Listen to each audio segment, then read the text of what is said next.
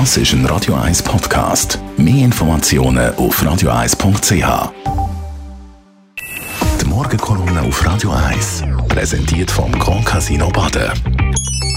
Grand Casino Baden. Baden im Glück. Guten Morgen, Leder Gerber. Guten Morgen miteinander. Sie haben das mitbekommen, mit und live verfolgt, das Theater, das Affentheater, die Schande, die in den Vereinigten Staaten passiert ist.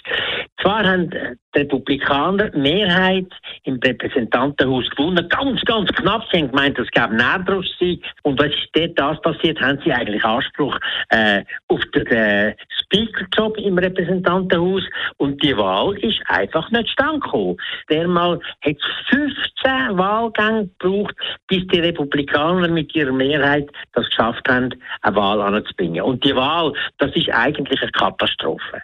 Weil eine kleine Gruppe von 20 Typen, ich muss eigentlich das ganz hart sagen, der Abschum, der politische Abschum, den Amerika zu bieten hat, am recht äußersten Flügel der Republikaner, haben die Wahl von ihrem eigenen Republikaner verhindert und haben dann eigentlich da in Zwangsjacke genommen und haben ihn erpresst. Und nach dem 15. Mal ist dann so ein und der Kevin McCarthy hat sich tatsächlich erpressen. Er hat derartige Zugeständnisse gemacht an die Rechtsradikalen, wo man eigentlich gar nicht das machen Er hat ihnen zugestanden, dass jeder von diesen 20 jederzeit darf einen Antrag stellen, dass er muss zurücktreten.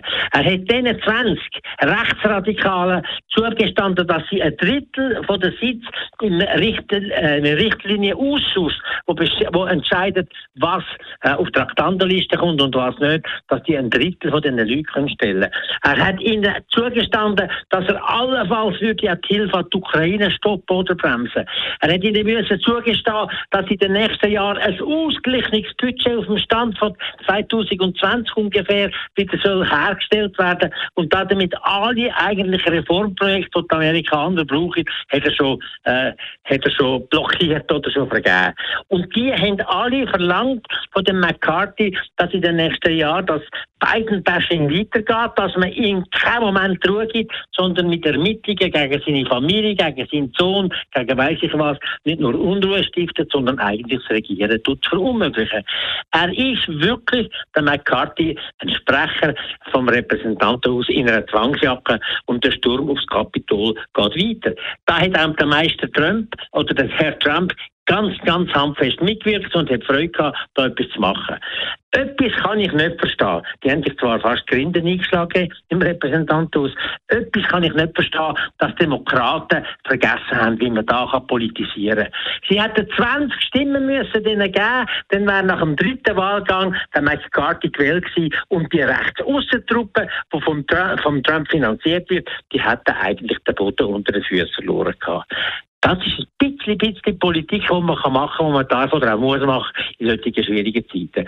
Wir haben jetzt wieder einmal gesehen, wir sind nicht nur bedroht von den Russen, von einem Putin, wir sind nicht nur bedroht von einem idiotischen Hegemonieanspruch von den Chinesen, vom Xi Jinping, sondern wir sind auch bedroht, ganz klar, von einem Amerika, das so mächtig, so stark, so bewaffnet ist und mit solchen Leuten Politik macht, die wir heute nicht sehen. Das ist eine echte Gefahr. Europa muss stärker werden und selber für sich sollen können schauen. Die Morgenkolumne auf Radio 1.